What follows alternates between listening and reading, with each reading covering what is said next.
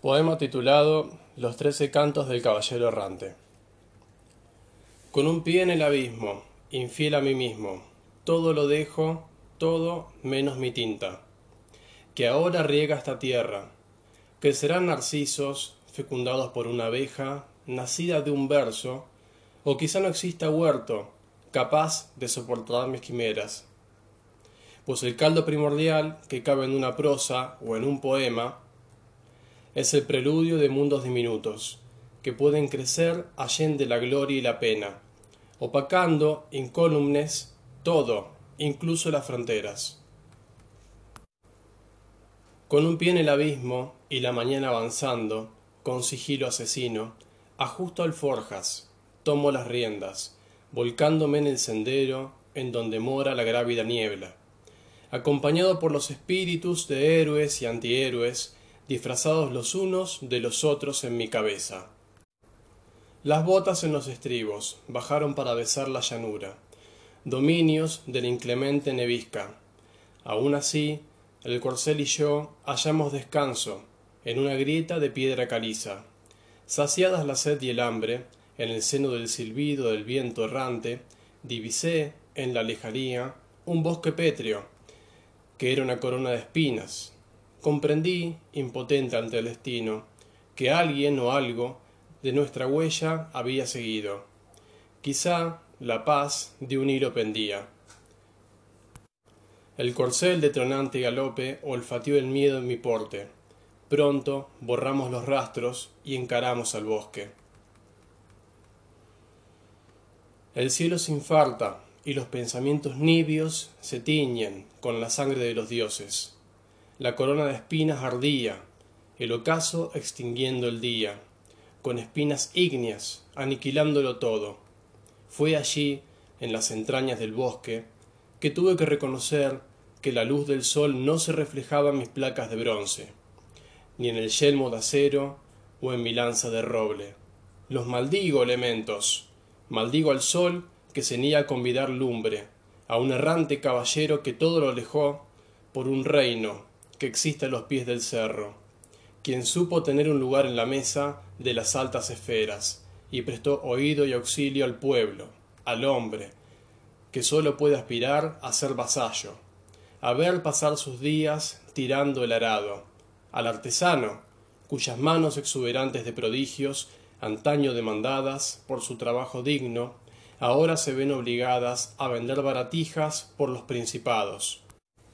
A las mujeres, que en otros tiempos fueron voceras de la tierra y el cielo, y ahora sólo se les permite limpiar los chiqueros, alimentar el ganado, sin tener más posesión ni futuro que el del útero grávido.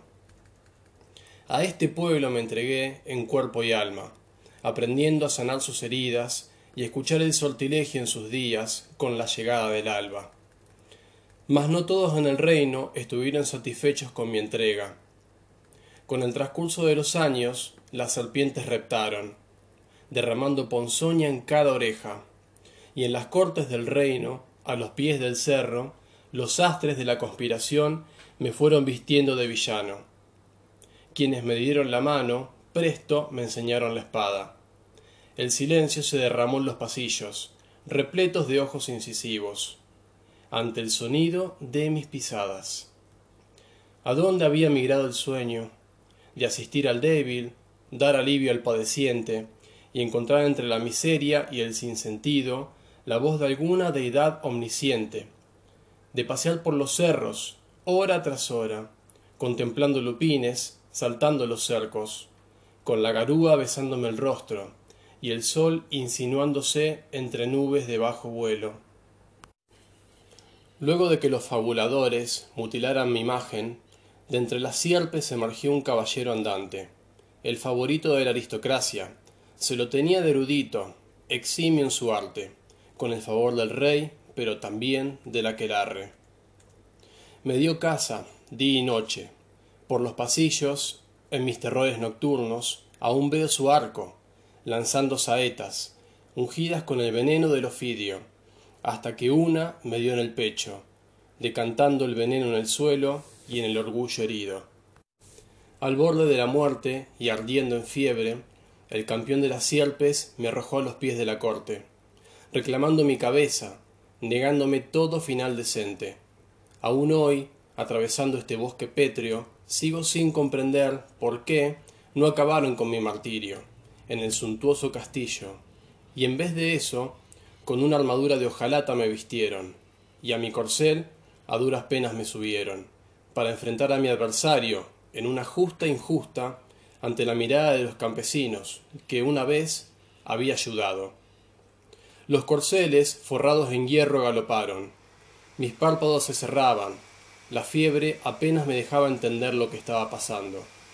Me supe un chivo expiatorio, una marioneta del rey, de esas con las que juegan los príncipes cuando ya no saben más qué hacer. Lo último que recuerdo fue haber pensado en las orquídeas floreciendo, en los ricones ocultos del cerro, cuando su lanza me abatió pulverizando mi yelmo. Quiso el infortunio que sobreviviera a la ofensa, con el corazón preñado de muerte, y mi temple descomponiéndose bajo la hiedra. Unos hombres que jamás había visto me arrojaron a una celda, donde mis días pasaban, sin el calor del sol siquiera. Mi única compañía era la luz de una vela, que danzando me relataba las verdades del ser humano y su triste condena.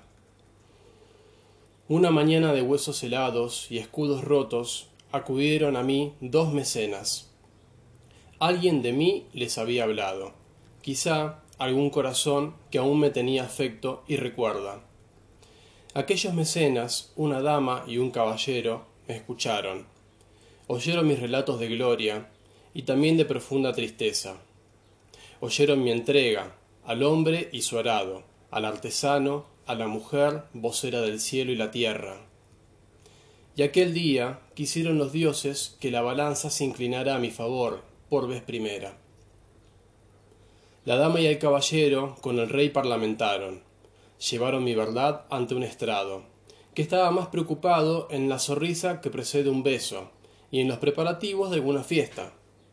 Sin más rodeos, ya demasiados habían dado, aquella tarde me liberaron, sentenciándome al exilio sin ninguna certeza. Con el bosque pétreo detrás nuestro, mi corcel y yo echamos indómita carrera. Que truenen los cascos sobre la estepa. Ya no podrá darme casa ningún frenesí de cadenas. Solo lamento el destino de aquel pueblo, que no tremula, que no piensa ni se revela. Y así él solo se condena a la corte de bífida lengua. Del crepúsculo vengo, con el corazón sangrante, que busque mi espíritu errante una nueva orquídea en otra tierra.